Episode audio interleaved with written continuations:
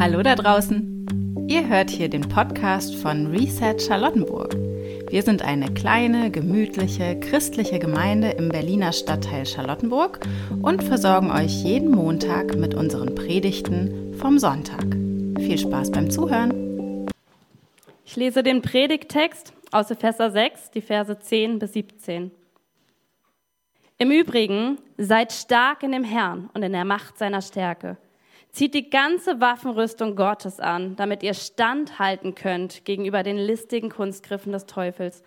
Denn unser Kampf richtet sich nicht gegen Fleisch und Blut, sondern gegen die Herrschaften, gegen die Gewalten, gegen die Weltbeherrscher der Finsternis dieser Weltzeit, gegen die geistigen Mächte des, der Bosheit in den himmlischen Regionen. Deshalb ergreift die ganze Waffenrüstung Gottes, damit ihr am bösen Tag widerstehen und nachdem ihr alles wohl ausgerichtet habt, euch behaupten könnt. So steht nun fest, eure Lenden umgürtet mit Wahrheit und angetan mit dem Brustpanzer der Gerechtigkeit und die Füße gestiefelt mit der Bereitschaft zum Zeugnis für das Evangelium des Friedens.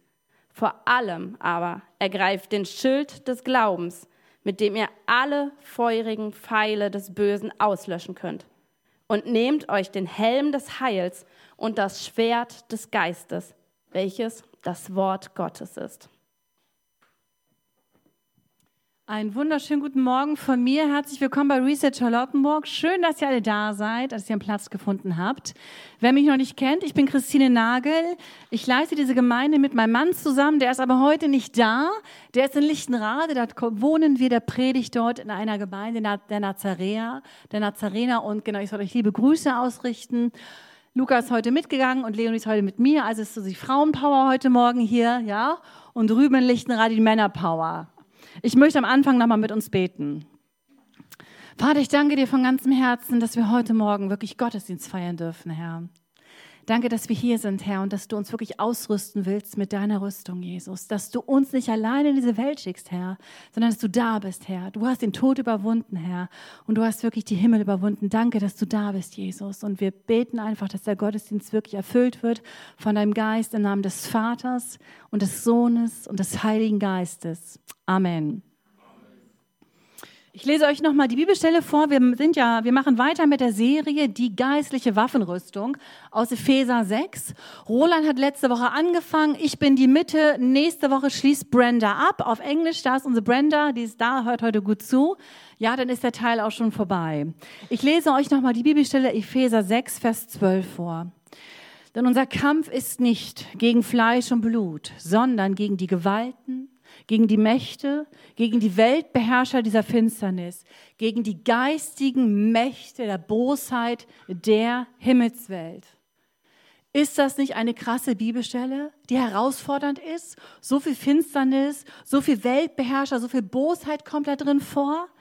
Aber Paulus konfrontiert hier die Epheser mit dieser Bibelstelle aus einem ganz bestimmten Grund. Weil jeder wusste in dieser Stadt, was Paulus meinte. Weil diese Stadt, die war so bedeutend, weil eine Sache war dort ganz groß, das war der Tempel der Diana der Artemis. Das war die Hauptgöttin in Ephesus.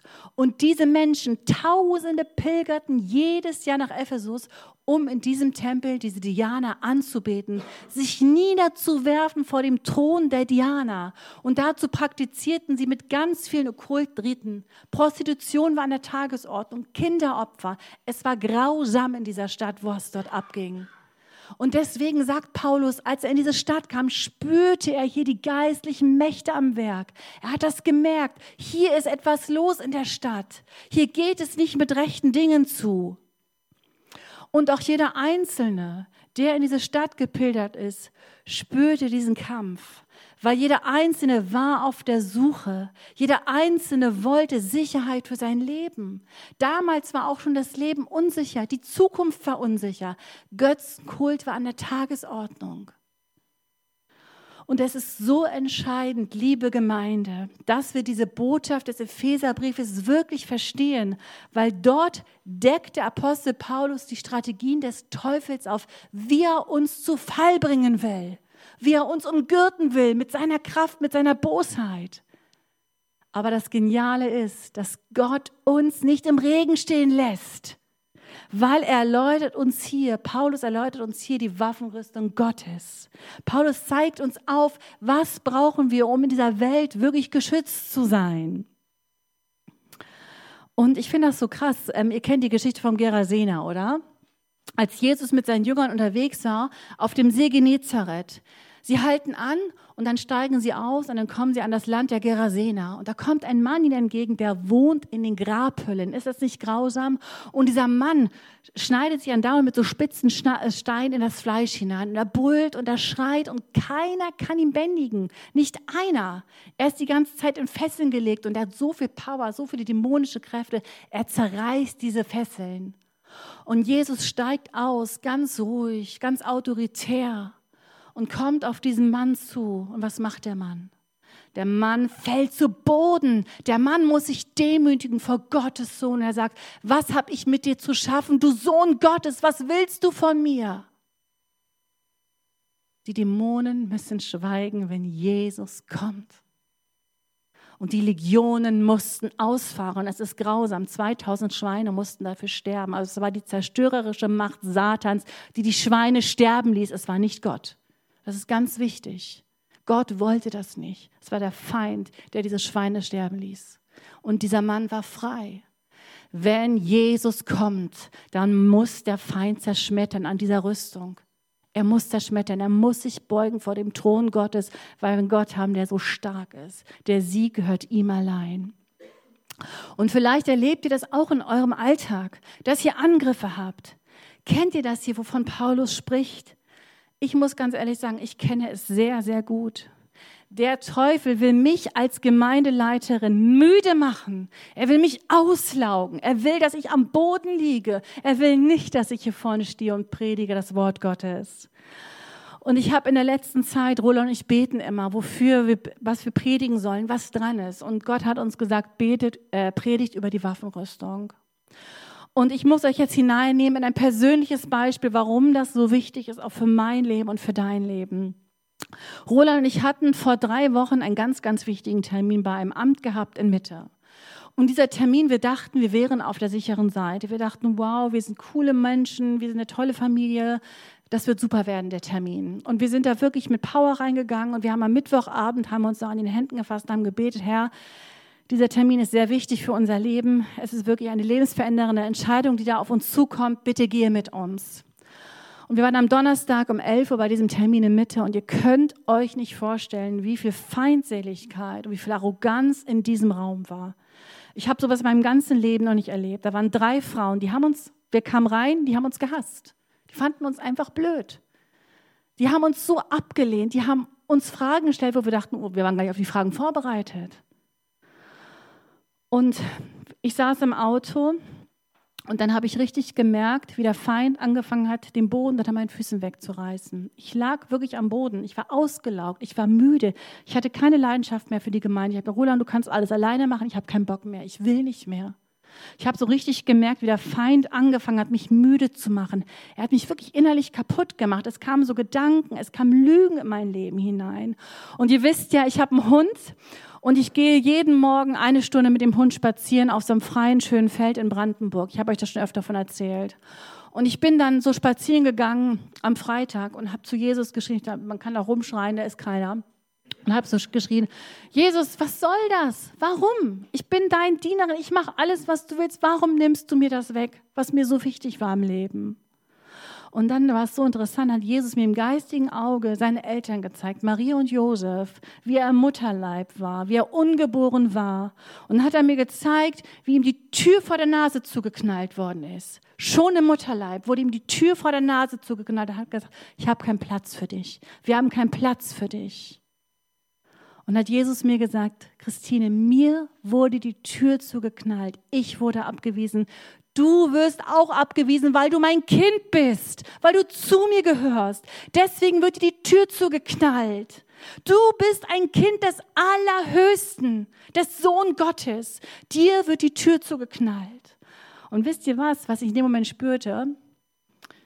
Ich spürte, dass der Geist Gottes wieder zurückkam in mein Leben, weil Erkenntnis kam, weil Wahrheit kam in die Situation hinein, weil Wahrheit musste die Lüge vertreiben. Der Feind musste weggehen, weil die Wahrheit kam auf einmal in mein Leben. Und ich habe dann meinen Mentor angerufen, das ist mein Vater. Mein Vater ist auch Pastor in Schleswig-Holstein. Ich habe ihn unter Tränen angerufen, Papa, ich habe gesagt, bete für mich. Und dann hat er so gesagt, hey Christine, das ist so wichtig. Du musst die Situation, die du jetzt hast, musst du jetzt auf den Altar legen, so wie Abraham Isaak geopfert hat, musst du jetzt die Situation opfern. Du musst die komplett loslassen. Das habe ich dann gemacht und habe ich so gemerkt, wie die Fesseln der Finsternis wirklich lösten in meinem Leben, wie die Gedanken wirklich weggenommen worden ist, wie das Schwert des Geistes wieder ich erhoben habe und kämpfen konnte und wie der Leidenschaft und Liebe für die Gemeinde kam. Ich war komplett hergerichtet. Und so arbeitet der Feind. Der Feind will dich und mich lähmen. Aber Gott ist größer, das haben wir gesungen. Danke für die tollen Lieder, Chris. Wenn Gott für dich ist, wer kann? Niemand kann gegen uns sein. Niemand, weil Gott ist größer. Und der Predigtext über die Waffenrüstung ist eine echte Herausforderung, finde ich. Weil das Evangelium ist doch die frohe Botschaft. Sie spricht von der Liebe Gottes. Sie verkündigt Jesus als den Herrn als den Sieger von Golgatha. Wozu brauchen wir als Christen eine Waffenrüstung, wenn Jesus uns doch gerettet hat und seinen Frieden verheißen hat? Weil wir wirklich in einem brutalen Kampf stehen zwischen Leben und Tod. Wir sind zwar gerettet, aber wir sind permanent angegriffen. Und deshalb ermahnt uns der Apostel Paulus in Epheser 6, zieht an die Waffenrüstung Gottes, damit ihr bestehen könnt. Wir sind zwar aktiv in den Kampf einbezogen, doch die Kraft dazu empfangen wir vom Herrn, der die Stärke allein ist. Er gibt uns nicht nur die Kraft, sondern er gibt uns mit seiner Waffenrüstung auch gleich die göttlichen Waffen, mit denen wir in den Kampf behaupten können. Und Paulus vergleicht die Waffenrüstung mit einem römischen Soldaten. Und er ist, hat, ähm, fängt so ein bisschen durcheinander an. Er fängt mit dem Gürtel der Wahrheit an. Ich fange heute Morgen an vom Kopf mit dem Helm. Ja, ich habe euch mal einen Helm mitgebracht, schön in rosa, regenbogenfarben hier von Leonie. Ich fange an mit dem Helm. Ich habe euch heute drei Waffenrüstungen mitgebracht. Der Helm, der Brustpanzer der Gerechtigkeit und der Gürtel der Wahrheit. Und Brenda wird nächste Woche mit den beiden anderen abschließen. Ein Helm schützt den Kopf vor Verletzungen. Der Soldat hatte früher nicht nur einen Helm für den, für den Kopf, sondern er hatte einen Helm sogar für die Wangen, für den Nacken und für, den Stirn, für die Stirn. Der ganze Kopf war gesichert. Und ein Soldat ist niemals ohne Helm in den Kampf gezogen, weil das wäre sofort tödlich gewesen. Wir setzen unseren Kindern ja auch Fahrradhelme auf, oder? Diese übergroßen, hübschen Fahrradhelme setzen wir unseren Kindern auf, damit damit sie geschützt sind, wenn sie Fahrrad fahren. Ja, ich weiß noch, als Luca fünf Jahre alt war, Luca ist ja so ein bisschen motorisch nicht so begabt. Und Gott sei Dank, ich bin nicht so ein Sicherheitstyp, Andi weiß das, ja, ich bin nicht so ein Sicherheitstyp. Gott sei Dank habe ich einen Fahrradhelm aufgesetzt und er hat eine Fahrradtour gemacht mit einem Freund, einem Nachbarn von uns und seinen Kindern. Er war nicht lange unterwegs. Nach zehn Minuten kam der Mann wieder mit Luca. Luca völlig Wunden, alles aufgeschürft, heulendes Kind. Er ist auf den Kopf gefallen in einer Pesenfahrt. Und wisst ihr was? Gott sei Dank hat er einen Helm auf. Ich bin Kinderkrankenschwester. Er hatte eine Gehirnerschütterung dritten Grades. Es war wirklich eine super schlimme Gehirnerschütterung. Er hat einen ganzen Tag geschlafen, weil es, es war wirklich, Gott sei Dank, sind unsere Nachbarn zwei Ärzte, die haben ihn dann betreut. Ich musste nicht ins Krankenhaus fahren. Aber wie wichtig ist der Helm? Wie wichtig ist der Helm? Und deswegen, diese Situation hat mir gezeigt, Leute, setzt euren Kindern Helm auf. ja? Und wie viel mehr achtet Gott auf deine Sicherheit als sein Kind? Du bist sein Kind. Und wir müssen unseren Kopf, wir müssen die Behausung unseres Denkens schützen gegen die verletzenden Angriffe des Feindes. Denn das Schlachtfeld in seinem Kopf ist unser Gedankenleben. Seine Zielscheibe ist deine und meine Gesinnungen. Er möchte uns mit schlauen, raffinierten Lügen einreden. Och, Christine, was willst du eigentlich? Du hast doch gar keine Vollmacht. Du betest gar nicht genug. Du musst mal mehr die Bibel lesen und mal fasten. Mach das doch mal ein bisschen mehr. Du willst hier vorne stehen und predigen. Du hast doch gestern mit deinem Mann gemeckert. Kennt ihr diese ganzen Lügen? Es hat schon im Garten von Eden angefangen, als der Teufel zur Eva kam und sagte, ach, sollte Gott etwa gesagt haben, du darfst von dem Baum nicht essen. Nimm doch diese schöne Frucht. Der Feind ist raffiniert. Er arbeitet mit Lügen in unserem Kopf, in unserem Gedankenfeld, um uns den Boden von den Füßen wegzureißen. Und deshalb ist es so wichtig, dass wir Frieden haben, dass wir bewusst sind, dass Gott unser Heil ist. Und sei dir heute Morgen bewusst, wer in dir lebt. Sei dir bewusst, dass du ein Überwinder des Glaubens bist. Sei dir bewusst, dass Jesus den Tod bezwungen hat und der Schlange den Kopf zertreten hat am Kreuz von Golgatha. Sei dir heute Morgen bewusst, dass Jesus, der Allerhöchste, in dir lebt. Sei dir dessen bewusst, wer du bist in Christus. Du bist ein Überwinder des Glaubens. Du bist so wertvoll und so, so genial gemacht. Du bist wirklich einzigartig. Wow. Also setz den Helm auf und sei dir bewusst, dass du wirklich gerettet bist, weil das sagt Paulus im Römerbrief so schön. Nun vermag uns niemand mehr anzuklagen oder von der Liebe Gottes zu trennen, weil der Ankläger Jesus Christus für dich gestorben ist, weil er sich vor dir stellt. Aber wir müssen uns dessen bewusst sein, so wie ich mir bewusst war auf dem Feld und ich wieder dieses Schwert ergriffen habe und den Helm des Heils aufgesetzt habe, wie ich gemerkt habe, dass die Lügen kamen in mein Leben. Man muss sich wirklich dessen bewusst machen, wer in dir lebt. Jesus Christus, der Sohn des Höchsten. Lasst uns das zweite Teil angucken, den Brustpanzer der Gerechtigkeit. Der Brustpanzer war genauso wichtig für den römischen Soldaten, weil was hat der Brustpanzer verdeckt? Was war das? Das Herz, genau die Organe, Magen, Leber, Lunge, alles. Eine Pfeilspitze in dein Herz hinein, eine Lunge hinein bedeutet der Tod. Das heißt, der Brustpanzer war genauso wichtig. Niemals ist ein Soldat ohne Brustpanzer in den Krieg gezogen. Der Helm war dabei, der Panzer war dabei. Und deswegen ist es auch so wichtig für uns Christen. Der Brustpanzer der Gerechtigkeit ist für uns auch lebensnotwendig. Denn mit allen Mitteln versucht der Feind an das Herz, an das Zentrum des Menschen zu kommen, um es zu zerstören. Er will dir weismachen, dass du nicht gerecht werden kannst vor Gott. Er will dir weismachen, dass du ein Versager bist, dass du nichts kannst, dass dein Leben voller Sünde ist. Du wirst niemals vor Gott gerecht werden. So arbeitet der Feind. Aber das ist eine absolute Lüge, weil am Brustpanzer der Gerechtigkeit werden diese feurigen Pfeile abprallen. Halleluja. Und was ist nun diese Gerechtigkeit? Diese Gerechtigkeit ist, und das müssen wir uns wirklich auch heute Morgen eingestehen, wir sind alle ohne Ausnahme Sünder.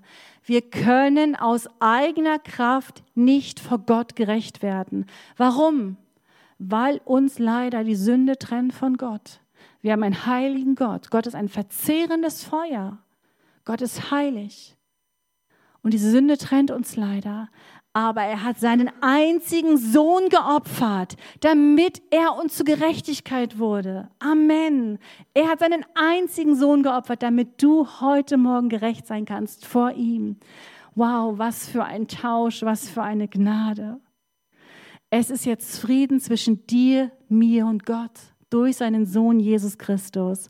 Und der Feind kann dich nicht mehr anklagen. Er kann nicht mehr sagen, hey Eva, du bist schuld. Nein, er sagt, Jesus steht vor Eva und sagt, ich bin für Eva gestorben. Ich bin ihr Gott und ich bin ihr Heiland und ich bin ihr gerecht geworden.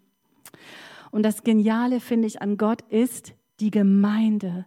Wir stehen hier zusammen als Geschwister. Wir sind zwar alle ganz unterschiedlich und ich wäre vielleicht mit keinem von euch befreundet, vielleicht mit euch und mit Andi weiß ich nicht, aber das wäre einfach so, wir sind super mega unterschiedlich alle. Wir sind total vielfältig, aber wir als Gemeinde sind vereint durch den Heiligen Geist und wir stehen heute Morgen zusammen und vielleicht fühlst du dich heute Morgen schwach und du bist nicht in der Lage, diese Rüstung alleine zu tragen. Du siehst sie auch vor dir liegen, so wie ich sie vor mir liegen sah. Du siehst den Helm des Heils, Du siehst das Schwert des Geistes und du hast keine Kraft. Du sagst, Christine, es tut mir leid, ich habe keine Kraft. Aber Sarah hat heute Morgen die Kraft oder Gerda hat heute Morgen die Kraft. Ihr habt die Kraft, für euren Nachbarn einzustehen und zu beten und ihn hochzuhalten, wenn er schwach ist. Ist das nicht genial, warum Gott Gemeinde geschaffen hat? Wir dürfen gemeinsam als Armee Gottes uns stärken und uns stützen. Wow. Und ich finde das so toll bei, kennt ihr, ihr kennt alle Olaf Latzel, oder?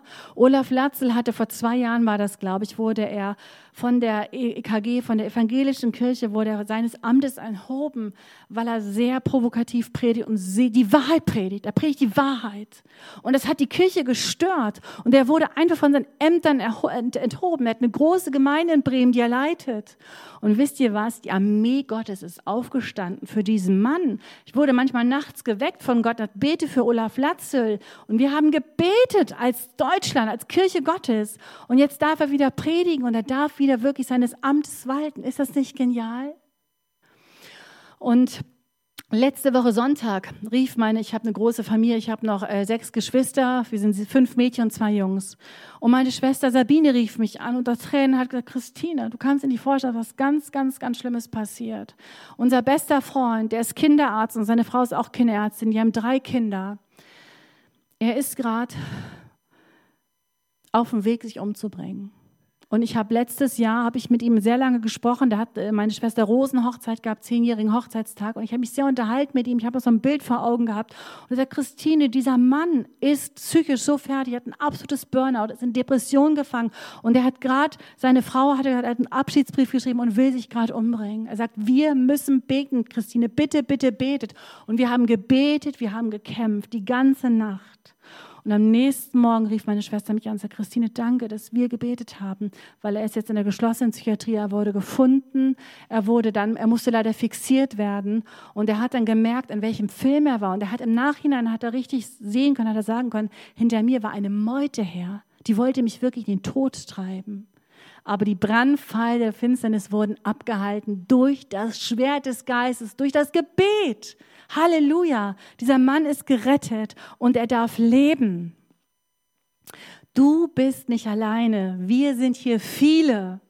Und vielleicht bist du auch gerade unzufrieden in der Church. Du siehst hier keinen Platz. Es ist dir vielleicht zu klein und zu eng und zu wenig Liturgie. Der Feind will den Leib Christi schwächen mit diesen Lügen. Es ist eine Lüge. Du kannst gerne in diese Gemeinde kommen, jeden Sonntag und sagen, oh, mir ist zu wenig frische Luft. Die Heizung wurde jetzt aber repariert, Gott sei Dank. Ja, mir ist hier wenig zu frisch. Mir gefällt das hier nicht mehr als zu eng im Foyer. Das ist der Feind, liebe Leute. Weil der Feind will, dass die Gemeinde am Boden liegt. Aber er will nicht, dass wir leuchten wie eine Stadt auf dem Berg und brennen. Weil wenn wir auf, der, auf dem Berg sind und brennen, wer kommt zu uns? Die Menschen, die das Licht brauchen. Ja, Halleluja. Und ihr wisst, vor einiger Zeit haben wir uns beworben für größere Räume in der Joachim-Friedrich-Straße. Wer weiß das noch? Haben wir euch erzählt, ja? Und wir haben so eine Sammlung gemacht und wir haben Ablehnung erfahren. Wir sind da wirklich nicht auch, auch aufgekreuzt. Roland und ich haben uns vorgestellt und dann haben die, es war es ist eine Gemeinde von den französischen Hugenotten direkt um die Ecke und die haben gesagt, ach, mal schauen, wir gucken mal jemand anderen. Wir wollen so einen ukrainischen Flüchtlingsverein oder wir wollen vielleicht so eine jüdische Vereinigung, aber eine Kirche, wir sind zwar hier eine Kirche, das ist uns doch zu viel. Und Roland und ich haben gebetet, in der letzten Zeit wirklich gebetet, Herr, du siehst, wie klein die Räume sind. Wir brauchen größere Räume. Und in Charlottenburg ist es ein Ding der Unmöglichkeit, Räume zu finden. Es ist so, so schwer. So, jetzt saß ich am Dienstagabend, äh, Dienstagmittag saß ich bei mir in der Küche, habe meine Nägel lackiert und habe meine Predigt aufgeschlagen. Also Predigt und Nägel passt ganz gut, ja. Und in dem Moment klingelte das Telefon. Roland war nicht da, der ist ja eine Woche lang in Frankreich gewesen, in Frankfurt auf Bibelschule. Und dann klingelte das Telefon. Ich dachte, hä, wer ruft uns denn auf dem Festnetz an? Keiner hat unsere Nummer, außer die Kinder und meine Eltern. Dann gehe ich ran. Ja, hallo, hier ist der Herr Lambré von der französischen Kirche. Ach, dachte ich, Herr Lambré, ich dachte, Sie wären schon entrückt. Ja? Ähm, ja, haben Sie noch Interesse an den Räumen in der Joachim-Friedrich-Straße? Ich da so innerlich, yes! Ja, haben wir noch, haben wir noch. Ja? Also, Leute, wir haben jetzt die Möglichkeit, doch diese Räume zu mieten. Roland wird nächste Woche sich mit dem Herrn Lambré treffen und in die Verhandlung gehen. Wir werden natürlich verhandeln müssen mit denen, aber ihr könnt mitbeten. Vielleicht sind wir bald schon in diesen großen, tollen Räumen, einen riesen Kirchensaal, nur für uns. Wir sind dann eine Stadt auf dem Berge, die leuchten kann, die brennen kann. Deswegen betet in dieser Woche für Roland, für die Gespräche, dass die französische Kirche ein offenes Herz für uns hat. Ja, betet dafür. Wir wollen wachsen, wir wollen brennen als Gemeinde. Okay, und der letzte Teil ist der Gürtel der Wahrheit. Der Gürtel war genauso wichtig für den römischen Soldaten, weil er das Gewand hielt. Und was noch? Das Schwert, genau, das Schwert war in dem Gürtel drin. Ohne Gürtel wusste er nicht, wohin im Kampf mit dem Schwert. Das war in der Schwertschneide. Deswegen war der Gürtel genauso wichtig. Und was ist der Gürtel der Wahrheit? Wer weiß das? Das Wort Gottes. Genau, wer hat es gesagt? Sehr gut. Das Wort Gottes. Das Wort Gottes sollt ihr immer bei euch tragen, wie ein Gürtel, ganz eng geschnallt am besten. Das Wort Gottes ist so wichtig, weil darin ist die Wahrheit und die Kraft und die Vollmacht drin. Und deswegen ermutige ich euch heute Morgen, lest das Wort Gottes, habt die Wahrheit immer bei euch am Körper, ganz eng dran. Und die Wahrheit ist für uns gestorben, das ist Jesus Christus. Und den Gürtel anzulegen heißt wirklich alle Zeit im festen Glauben auf Jesus zu blicken. Halleluja. Und deswegen ermutige ich heute Morgen wirklich, es genügt nicht nur, die Waffenrüstung anzuziehen und zu kennen. Wir müssen sie wirklich täglich gebrauchen. Wir müssen sie täglich einsetzen in unserem Alltag. Wenn du morgen zur Arbeit gehst, wenn du, wenn du mit deinen Kollegen sprichst, ich weiß nicht, in welcher Situation du gerade bist oder wenn du Probleme hast in der Ehe oder in der Familie oder irgendwo, ziehe die Waffenrüstung Gottes an und sei dir bewusst, wer in dir lebt, weil Jesus ist unser Herr, unser Retter und Erlöser und bei ihm sind wir geborgen für alle Ewigkeit. Amen.